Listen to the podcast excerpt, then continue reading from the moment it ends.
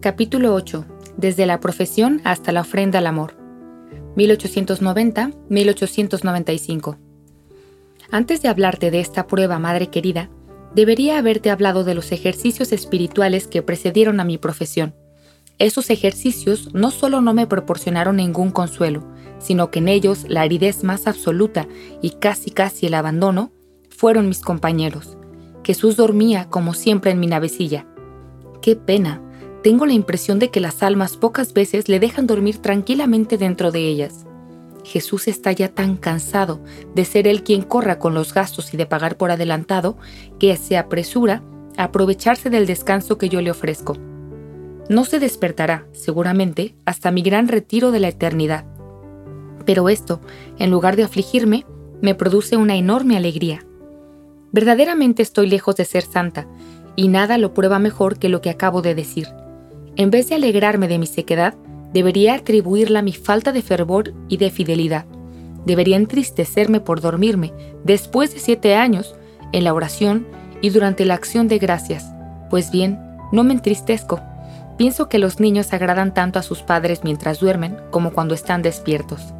Pienso que los médicos, para hacer las operaciones, duermen a los enfermos. En una palabra, pienso que el Señor conoce nuestra masa se acuerda de que no somos más que polvo.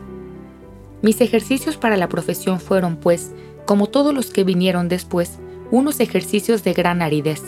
Sin embargo, Dios me mostró claramente, sin que yo me diera cuenta, la forma de agradarle y de practicar las más sublimes virtudes. He observado muchas veces que Jesús no quiere que haga provisiones. Me alimenta momento a momento con un alimento totalmente nuevo, que encuentro en mí sin saber de dónde viene. Creo simplemente que Jesús mismo, escondido en el fondo de mi pobre corazón, es quien me concede la gracia de actuar en mí y quien me hace descubrir lo que Él quiere que haga en cada momento. Unos días antes de mi profesión, tuve la dicha de recibir la bendición del sumo pontífice. La había solicitado, a través del hermano Simeón, para papá y para mí. Y fue para mí una inmensa alegría el poder devolverle a mi querido papaito la gracia que Él me había proporcionado, llevándome a Roma. Por fin llegó el hermoso día de mis bodas. Fue un día sin nubes, pero la víspera se levantó en mi alma la mayor tormenta que había conocido en toda mi vida. Nunca hasta entonces me había venido el pensamiento, una sola duda acerca de mi vocación, pero tenía que pasar por esa prueba. Por la noche, al hacer el Via Crucis después de matines, se me metió en la cabeza que mi vocación era un sueño, una quimera, la vida del Carmelo me parecía muy hermosa, pero el demonio me insuflaba la convicción de que no me estaba hecha para mí, de que engañaba a los superiores empeñándome en seguir un camino al que no estaba llamada. Mis tinieblas eran tan oscuras que no veía ni entendía más que una cosa, que no tenía vocación. ¿Cómo describir la angustia de mi alma? Me parecía pensamiento absurdo que demuestra a las claras que esta tentación venía del demonio que si comunicaba mis temores a la maestra de novicias, ésta no me dejaría pronunciar los votos. Sin embargo, prefería cumplir la voluntad de Dios, volviendo al mundo a quedarme en el Carmelo haciendo la mía. Hice pues salir del coro a la maestra de novicias y llena de confusión le expuse el estado de mi alma. Gracias a Dios, ella vio más claro que yo y me tranquilizó por completo. Por lo demás, el acto de humildad que había hecho acababa de poner en fuga al demonio, que quizás, Pensaba que no me iba a atrever a confesar aquella tentación. En cuanto acabé de hablar, desaparecieron todas las dudas. Sin embargo, para completar mi acto de humildad, quise confiarle también mi extraña tentación a nuestra madre, que se contentó en echarse a reír. En la mañana del 8 de septiembre, me sentí inundada por un río de paz, y en medio de esa paz, que supera todo sentimiento, emití los santos votos. Mi unión con Jesús no se consumó entre rayos y relámpagos, es decir, entre gracias extraordinarias, sino al soplo de un ligero céfiro, parecido al que oyó en la montaña nuestro padre San Elías. Cuántas gracias pedí aquel día. Me sentía verdaderamente reina, así que me aproveché de mi título para liberar a los cautivos y alcanzar favores del rey para sus súbditos ingratos. En una palabra, quería liberar a todas las almas del purgatorio y convertir a los pecadores. Pedí mucho por mi madre, por mis hermanas queridas, por toda la familia, pero sobre todo por mi papaito tan probado y tan santo. Me ofrecí a Jesús para que se hiciese en mí con toda perfección su voluntad, sin que las criaturas fuesen nunca obstáculo para ello. Pasó por fin ese hermoso día, como pasan los más tristes, pues hasta los días más radiantes tienen un mañana. Y deposité sin tristeza mi corona a los pies de la Santísima Virgen. Estaba segura de que el tiempo no me quitaría mi felicidad. Qué fiesta tan hermosa la de la Natividad de María para convertirme en esposa de Jesús. Era la Virgencita, recién nacida, quien presentaba su florecita al niño Jesús. Todo fue pequeño, excepto las gracias y la paz que recibí, y excepto la alegría serena que sentí por la noche al ver titilar las estrellas en el firmamento, mientras pensaba que pronto el cielo se abriría ante mis ojos, extasiados, y podría unirme a mi esposo en una alegría eterna. Toma de velo. El 24 tuvo lugar la ceremonia de mi toma de velo. Fue un día totalmente velado por las lágrimas. Papá no estaba allí para poder bendecir a su reina. El padre estaba en Canadá. Monseñor, que iba a ir a comer en casa de mi tío, estaba enfermo y tampoco vino. Todo fue tristeza y amargura. Sin embargo, en el fondo del cáliz había paz, siempre la paz. Aquel día Jesús permitió que no pudiese contener las lágrimas, y mis lágrimas no fueron comprendidas. De hecho, ya había soportado pruebas mucho mayores sin llorar, pero entonces me ayudaba una gracia muy poderosa. En cambio, el día 24, Jesús me abandonó a mis propias fuerzas y demostré lo escasas que éstas eran. Ocho días después de mi toma de velo, tuvo lugar la boda de Juana.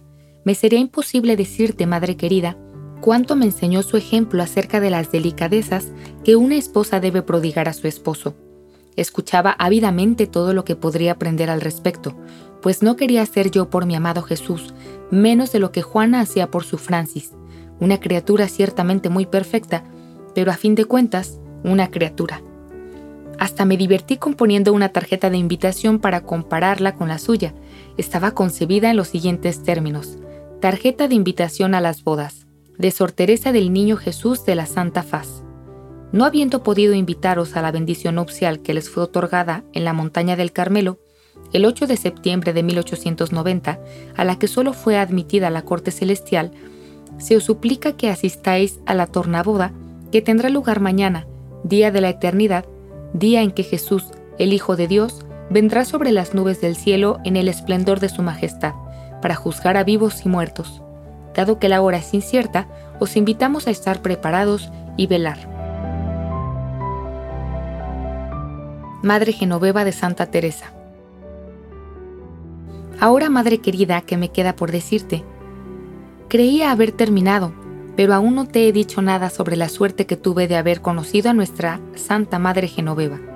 Ha sido una gracia inestimable, pues Dios que ya me había dado tantas, quiso que viviese con una santa, no de esas inimitables, sino una santa que se santificó por medio de virtudes ocultas y ordinarias. Más de una vez He recibido de ellas grandes consuelos, especialmente un domingo. Ese día fui, como de costumbre, a hacerle una breve visita y encontré a otras dos hermanas con la madre Genoveva. La miré sonriendo y me disponía a salir, pues no nos está permitido estar tres con una enferma. Pero ella, mirándome con aire inspirado, me dijo, Espera, hija mía. Solo quiero decirte unas palabritas. Siempre que vienes a verme, me pides que te dé un ramillete espiritual. Bueno, pues hoy voy a darte este. Sirve a Dios con paz y con alegría. Recuerda, hija mía, que nuestro Dios es el Dios de la paz. Le di las gracias con sencillez y salí emocionada hasta las lágrimas y convencida de que Dios le había revelado el estado de mi alma. Aquel día me encontraba duramente probada, casi triste, en una noche tal que no sabía ya si Dios me amaba. Puedes, pues, adivinar, madre querida, la alegría y el consuelo que sentí. Al domingo siguiente, quise saber qué revelación había tenido la Madre Genoveva. Me aseguró que no había tenido ninguna, y entonces mi admiración subió de punto al comprobar en qué grado eminente Jesús vivía en ella y la hacía hablar y actuar. Sí, esa santidad me parece la más auténtica, la más santa, y es la que yo deseo para mí, pues en ella no cabe ilusión. El día de mi profesión recibí otra gran alegría al saber de labios de la Madre Genoveva que también ella había pasado por la misma prueba que yo antes de pronunciar sus votos. ¿Te acuerdas, Madre querida, del consuelo que encontramos a su lado en los momentos de nuestros grandes sufrimientos? En una palabra, el recuerdo que la Madre Genoveva dejó en mi corazón es un recuerdo impregnado de fragancia. El día de su partida, para el cielo, viví una emoción muy especial. Era la primera vez que asistía a una muerte, y el espectáculo fue realmente encantador. Yo estaba colocada justamente a los pies de la cama de la Santa Moribunda, y veía perfectamente sus más ligeros movimientos. Durante las dos horas que pasé allí, me parecía que mi alma debería estar llena de fervor. Por el contrario, se apoderó de mí una especie de insensibilidad. Pero en el momento mismo en que nuestra Santa Madre Genoveva nacía para el cielo, mis disposiciones interiores dieron un vuelco. En un abrir y cerrar de ojos, me sentí henchida de una alegría y de un fervor inexplicables. Era como si la Madre Genoveva me hubiese dado una parte de la felicidad de que ella ya gozaba, pues yo estoy plenamente convencida de que fue derecha al cielo. Cuando aún vivía, le dije una vez, Usted, madre, no irá al purgatorio. Así lo espero, me contestó con dulzura. Y seguro que Dios no defraudó una esperanza tan llena de humildad. Prueba de ello son todos los favores que de ella hemos recibido. Todas las hermanas se apresuraron a pedir alguna reliquia, y tú ya sabes, madre querida, la que yo tengo la dicha de poseer.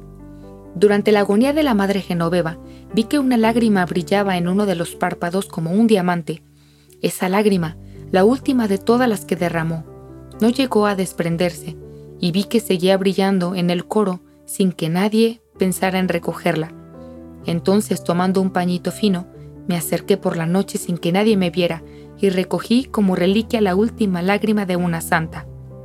Desde entonces la he llevado siempre en la bolsita, donde guardo encerrados mis votos. No doy importancia a mis sueños. Por otra parte, rara vez tengo sueños simbólicos e incluso me pregunto cómo es posible que pensando como pienso todo el día en Dios, no ocupe Él un mayor lugar en mis sueños. Normalmente, sueño con bosques, con flores, con arroyos, con el mar, Casi siempre veo preciosos niñitos, o caso mariposas y pájaros que nunca he visto. Ya ves, madre, que si mis sueños tienen un aspecto poético, están muy lejos de ser místicos. Una noche después de la muerte de la madre Genoveva, tuve uno más entrañable. Soñé que la madre estaba haciendo testamento y que a cada una de las hermanas le dejaba algo de lo que le había pertenecido. Cuando me llegó el turno a mí, pensé que no iba a recibir nada, pues ya no le quedaba nada pero incorporándose me dijo por tres veces con acento penetrante, A ti te dejo mi corazón. Epidemia de la gripe. Un mes después de la partida de nuestra Santa Madre, se declaró la gripe en la comunidad. Solo otras dos hermanas y yo quedamos en pie. Nunca podré expresar todo lo que vi y lo que me pareció la vida y todo lo que es pasajero. El día en que cumplí 19 años, lo festejamos con una muerte, a la que pronto siguieron otras dos. En esa época yo estaba sola en la sacristía, por estar muy gravemente enferma mi primera de oficio. Yo tenía que preparar los entierros, abrir las rejas del coro para la misa, etc. Dios me dio muchas gracias de fortaleza en aquellos momentos. Ahora me pregunto cómo pude hacer todo lo que hice sin sentir miedo. La muerte reinaba por doquier. Las más enfermas eran cuidadas por las que apenas se tenían en pie. En cuanto una hermana exhalaba su último suspiro, había que dejarla sola. Una mañana al levantarme, tuve el presentimiento de que Sor Magdalena se había muerto. El claustro estaba a oscuras y nadie salía de su celda. Por fin me decidí a entrar en la celda de la hermana Magdalena, que tenía la puerta abierta, y la vi, vestida y acostada en su jergón. No sentí el menor miedo. Al ver que no tenía cirio, se lo fui a buscar, y también una corona de rosas. La noche en que murió la madre superiora, yo estaba sola con la enfermera. Es imposible imaginar el triste estado de la comunidad en aquellos días. Solo las que quedaban de pie pueden hacerse una idea. Pero en medio de aquel abandono, yo sentía que Dios velaba por nosotras. Las moribundas pasaban sin esfuerzo a mejor vida, y enseguida de morir se extendía sobre sus rostros una expresión de alegría y de paz, como si estuviesen durmiendo un dulce sueño. Y así era en realidad pues cuando haya pasado la apariencia de este mundo, se despertarán para gozar eternamente de las delicias reservadas a los elegidos. Durante todo el tiempo que duró esta prueba de la comunidad, Yo tuve el inefable consuelo de recibir todos los días la Sagrada Comunión. ¡Qué felicidad! Jesús me mimó mucho tiempo, mucho más tiempo que a sus fieles esposas, pues me permitió que a mí me lo dieran, cuando las demás no tenían la dicha de recibirle. También me sentía feliz de poder tocar los vasos sagrados y de preparar los corporales destinados a recibir a Jesús. Sabía que tenía que ser muy fervorosa y recordaba con frecuencia estas palabras dirigidas a un santo diácono. Sé santo, tú que tocas los vasos del Señor. No puedo decir que haya recibido frecuentes consuelos durante las acciones de gracias, tal vez sean los momentos en que menos los he tenido. Y me parece muy natural, pues me he ofrecido a Jesús, no como quien desea recibir su visita para propio consuelo, sino al contrario, para complacer al que se entrega a mí.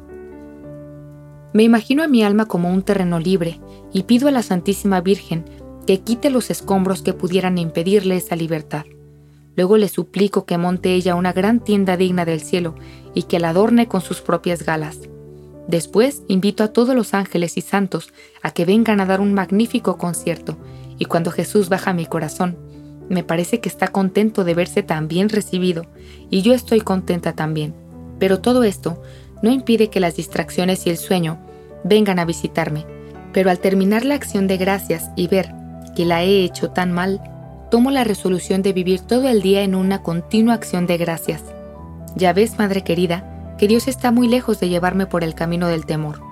Sé encontrar siempre la forma de ser feliz y de aprovecharme de mis miserias y estoy segura de que eso no le disgusta a Jesús, pues él mismo parece animarme a seguir por ese camino. Un día, contra mi costumbre, estaba un poco turbada al ir a comulgar. Me parecía que Dios no estaba contento de mí y pensaba en mi interior. Si hoy solo recibo la mitad de una hostia, me llevaré un disgusto, pues creeré que Jesús viene como de mala gana a mi corazón. Me acerco y, oh felicidad, por primera vez en mi vida, veo que el sacerdote toma dos hostias bien separadas y me las da. Comprenderás mi alegría y las dulces lágrimas que derramé ante tan gran misericordia. Retiro del Padre Alejo. Al año siguiente de mi profesión, es decir, dos meses antes de la muerte de la Madre Genoveva, recibí grandes gracias durante los ejercicios espirituales. Normalmente, los ejercicios predicados me resultan más penosos todavía que los que hago sola, pero ese año no fue así. Había hecho con gran fervor una novena de preparación, a pesar del presentimiento íntimo que tenía, pues me parecía que al predicador no iba a poder comprenderme, ya que se dedicaba sobre todo a ayudar a los grandes pecadores y no a las almas religiosas. Pero Dios, que quería demostrarme que solo Él era el director de mi alma, se sirvió precisamente de este Padre, al que yo fui la única que apreció en la comunidad. Yo sufría por aquel entonces grandes pruebas interiores de todo tipo, hasta llegar a preguntarme a veces si existía un cielo.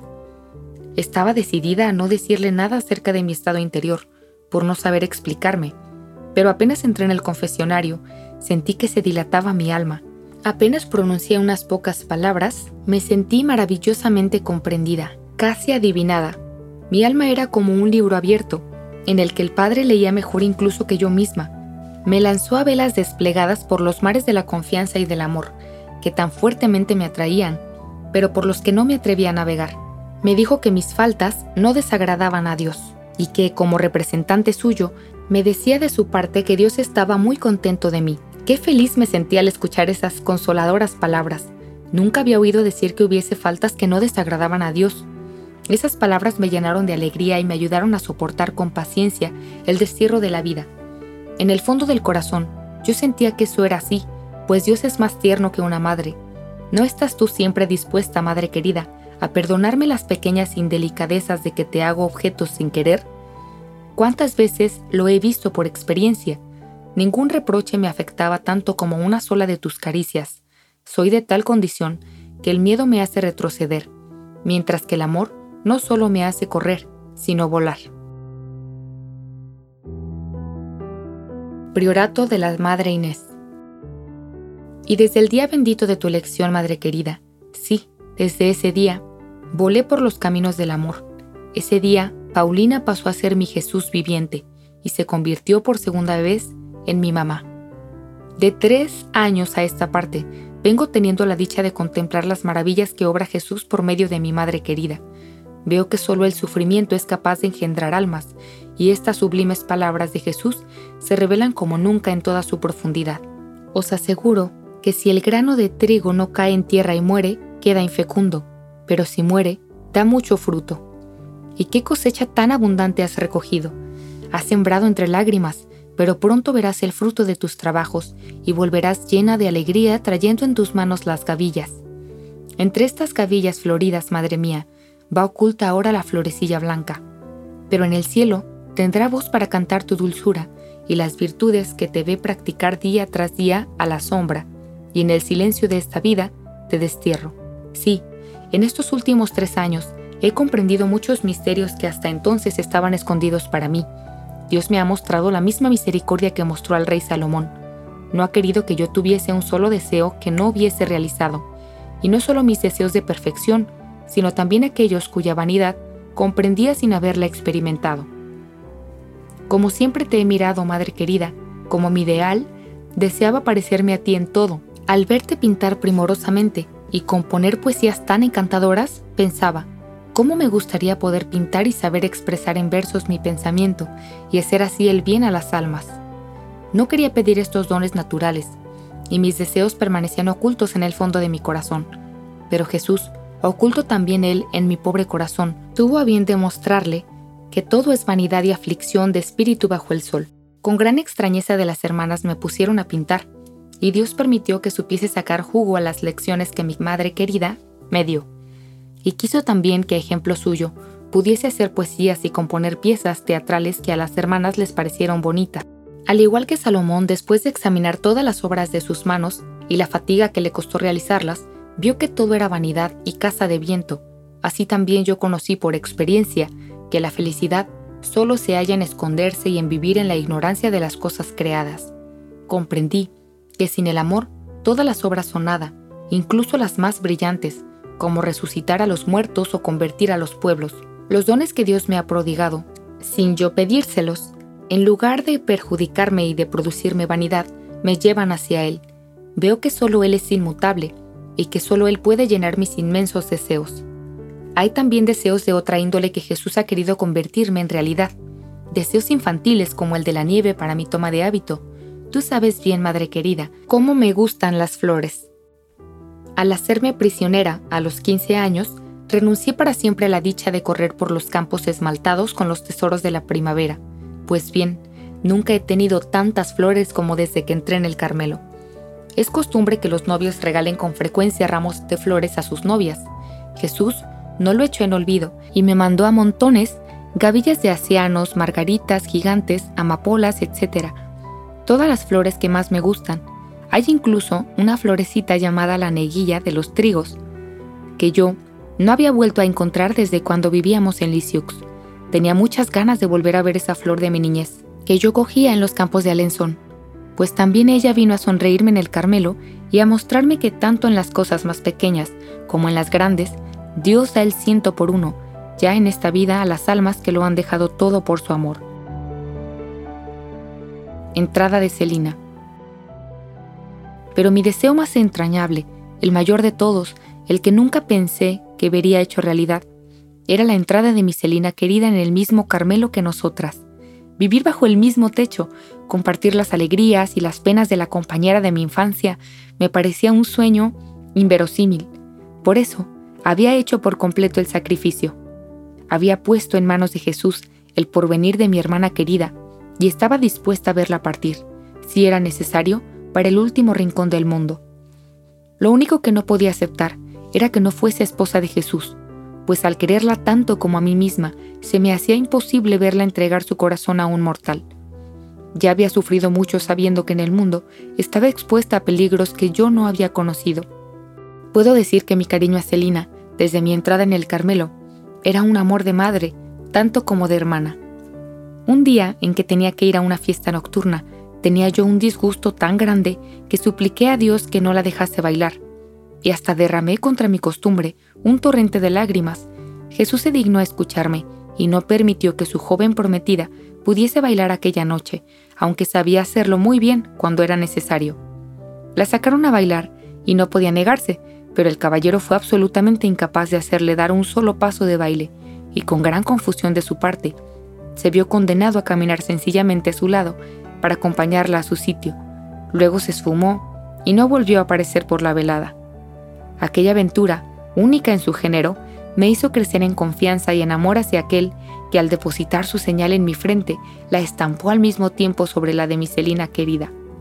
El 29 de julio del año pasado, cuando Dios rompió las ataduras de su incomparable servidor, llamándole a las recompensas eternas, rompió a la vez las que retenían en el mundo a su querida prometida. Ella había cumplido ya su primera misión, encargada de representarnos a todas nosotras al lado de nuestro Padre, al que amábamos con tanta ternura, la cumplió como un ángel. Y los ángeles no se quedan en la tierra. Una vez que han cumplido la voluntad de Dios, vuelven enseguida hacia Él, que para eso tienen alas.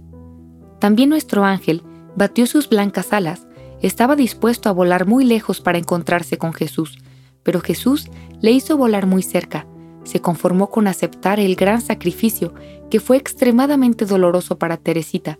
Durante dos años, su Celina le había ocultado un secreto, y cuánto había sufrido también ella.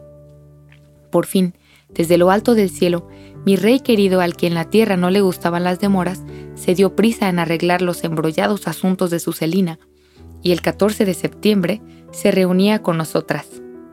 Un día, en que las dificultades parecían insuperables, le dije a Jesús durante mi acción de gracias, Tú sabes, Dios mío, cuánto deseo saber si papá ha ido derecho al cielo. No te pido que me hables, solo dame una señal. Si la Sor consiente en la entrada de Celina, o al menos no pone obstáculos para ello, será la respuesta de que papá ha ido derecho a estar contigo. Como tú sabes, madre querida, esta hermana pensaba que tres éramos ya demasiadas, y por consiguiente no quería admitir otra más. Pero Dios, que tiene en sus manos el corazón de las criaturas y lo inclina hacia donde Él quiere, cambió los pensamientos de esa hermana. La primera persona que encontré después de la acción de gracias fue precisamente a ella, que me llamó con un semblante muy amable, me dijo que subiera a su celda y me habló de Celina con lágrimas en los ojos. Cuántas cosas tengo que agradecer a Jesús, que ha sabido colmar todos mis deseos. Ahora no tengo ya ningún deseo, a no ser el de amar a Jesús con locura. Mis deseos infantiles han desaparecido. Ciertamente que aún me gusta adornar con flores el altar del niño Jesús, pero desde que Él me dio la flor que yo anhelaba, mi querida Celina, ya no deseo ninguna más. Ella es el remillete más precioso que le ofrezco. Tampoco deseo ya ni el sufrimiento ni la muerte, aunque sigo amándolos a los dos. Pero es el amor lo único que me atrae. Durante mucho tiempo los deseé, poseía el sufrimiento y creía estar tocando las riberas del cielo, Creí que la florecita iba a ser cortada en la primavera de su vida. Ahora solo me guía el abandono. No tengo ya otra brújula.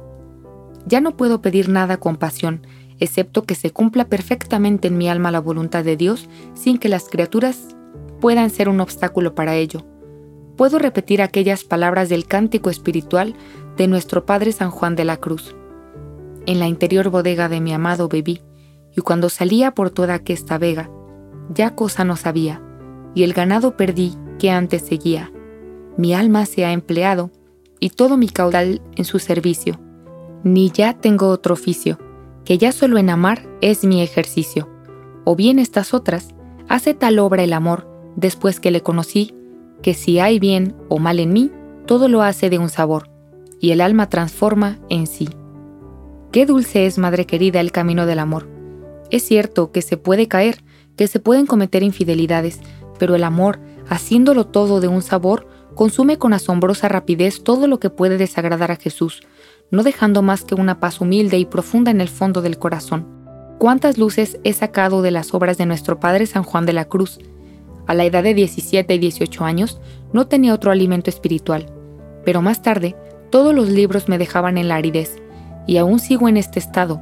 Si abro un libro escrito por un autor espiritual, aunque sea el más hermoso y el más conmovedor, siento que se me encoge el corazón y leo, por así decirlo, sin entender, o si entiendo, mi espíritu se detiene incapaz de meditar. En medio de esta mi impotencia, la Sagrada Escritura y la imitación de Cristo vienen en mi ayuda. En ella se encuentra un alimento sólido y completamente puro. Pero lo que me sustenta durante la oración, por encima de todo, es el Evangelio. En él encuentro todo lo que necesita mi pobre alma. En él descubro de continuo nuevas luces y sentidos ocultos y misteriosos. Comprendo, y sé muy bien por experiencia, que el reino de los cielos está dentro de nosotros. Jesús no tiene necesidad de libros ni doctores para instruir a las almas. Él, el doctor de los doctores, enseña sin ruido de palabras. Yo nunca le he oído hablar, pero siento que está dentro de mí y me guía momento a momento y me inspira lo que debo decir o hacer. Justo en el momento en que las necesito, descubro luces en las que hasta entonces no me había fijado. Y las más de las veces no es precisamente en la oración donde esas luces más abundan, sino más bien en medio de las ocupaciones del día. Madre querida, después de tantas gracias, ¿no podré cantar yo con el salmista, El Señor es bueno, eterna es su misericordia?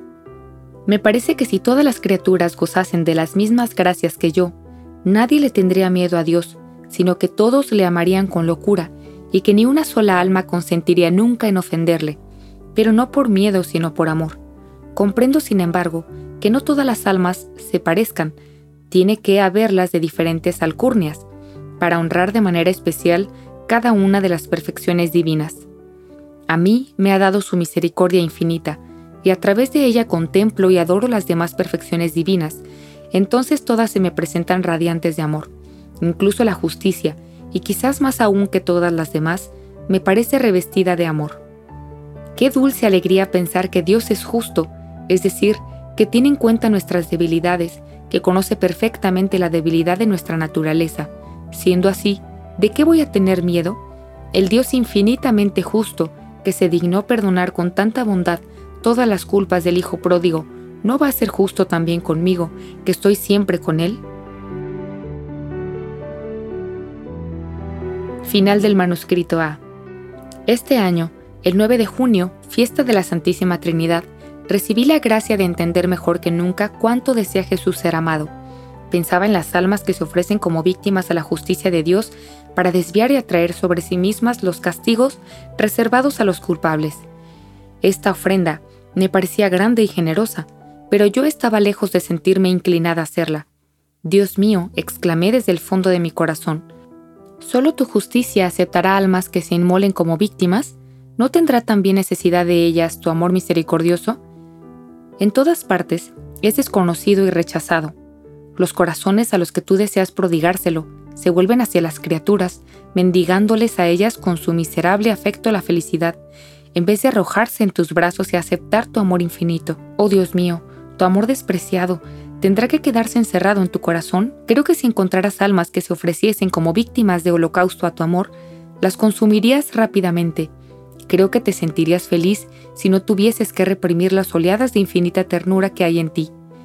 Si a tu justicia, que solo se extiende a la tierra, le gusta descargarse, ¿cuánto más deseará abrazar a las almas tu amor misericordioso, pues tu misericordia se eleva hasta el cielo. Jesús mío, que sea yo esa víctima dichosa, consume tu holocausto con el fuego de tu divino amor. Madre mía querida, tú que me permitiste ofrecerme a Dios de esa manera, tú conoces los ríos, o mejor, los océanos de gracias que han venido a inundar mi alma. Desde aquel día feliz me parece que el amor me penetra y me cerca, me parece que ese amor misericordioso me renueva cada instante, purifica mi alma y no deja en ella el menor rastro de pecado. Por eso, no puedo temer el purgatorio. Sé que por mí misma ni siquiera merecería entrar en ese lugar de expiación al que solo pueden tener acceso las almas santas. Pero sé también que el fuego del amor tiene mayor fuerza santificadora que el del purgatorio. Sé que Jesús no puede desear para nosotros sufrimientos inútiles y que no me inspiraría estos deseos que siento si no quisiera hacerlos realidad. Qué dulce es el camino del amor, cómo deseo dedicarme con la mayor entrega a hacer siempre la voluntad de Dios. Esto es, Madre querida, todo lo que puedo decirte de la vida de tu Teresita. Tú conoces mucho mejor por ti misma cómo es y todo lo que Jesús ha hecho por ella. Por eso, me perdonarás que haya resumido mucho la historia de su vida religiosa. ¿Cómo acabará esta historia de una florecita blanca?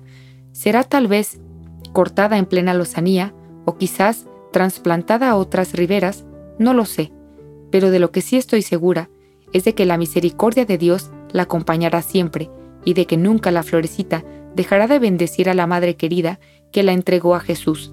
Eternamente se alegrará de ser una de las flores de su corona, y eternamente cantará con esa madre querida el cántico siempre nuevo del amor. Escudo de armas y su explicación. El blasón JHS es el que Jesús se dignó entregar como dote de su pobre esposa. La huérfana de la Berécina se ha convertido en Teresa del Niño Jesús de la Santa Faz. Estos son sus títulos de nobleza, su riqueza y su esperanza.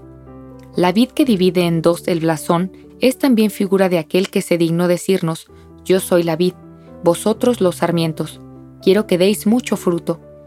Las dos ramas que rodean, una la Santa Faz y la otra al Niño Jesús, son la imagen de Teresa, que no tiene otro deseo aquí en la tierra que el de ofrecerse como un racimito de uvas para refrescar a Jesús niño, para divertirlo, para dejarse estrujar por él a capricho y poder así apagar la sed ardiente que sintió durante su pasión. El arpa representa también a Teresa, que quiere cantarle incesantemente a Jesús melodías de amor. El blasón, FMT, es el de María Franciscana Teresa, la florecita de la Santísima Virgen. Por eso, esa florecita aparece representada recibiendo los rayos bienhechores de la dulce estrella de la mañana. La tierra verde representa la familia bendita, en cuyo seno creció la florecita. Más a lo lejos se ve una montaña, que representa al Carmelo. Este es el lugar bendito que Teresa ha escogido para representar en su escudo de armas el dardo inflamado del amor que ha de merecerle la palma del martirio, en espera de que un día pueda dar verdaderamente su sangre por su amado, pues para responder a todo el amor de Jesús, ella quisiera hacer por él lo que él hizo por ella. Pero Teresa no olvida que ella no es más que una débil caña, y por eso la ha colocado en su blasón. El triángulo luminoso representa a la adorable Trinidad, que no cesa de derramar sus dones inestimables sobre el alma de la pobre Teresita, que agradecida no olvidará jamás esta divisa, el amor, solo con amor se paga.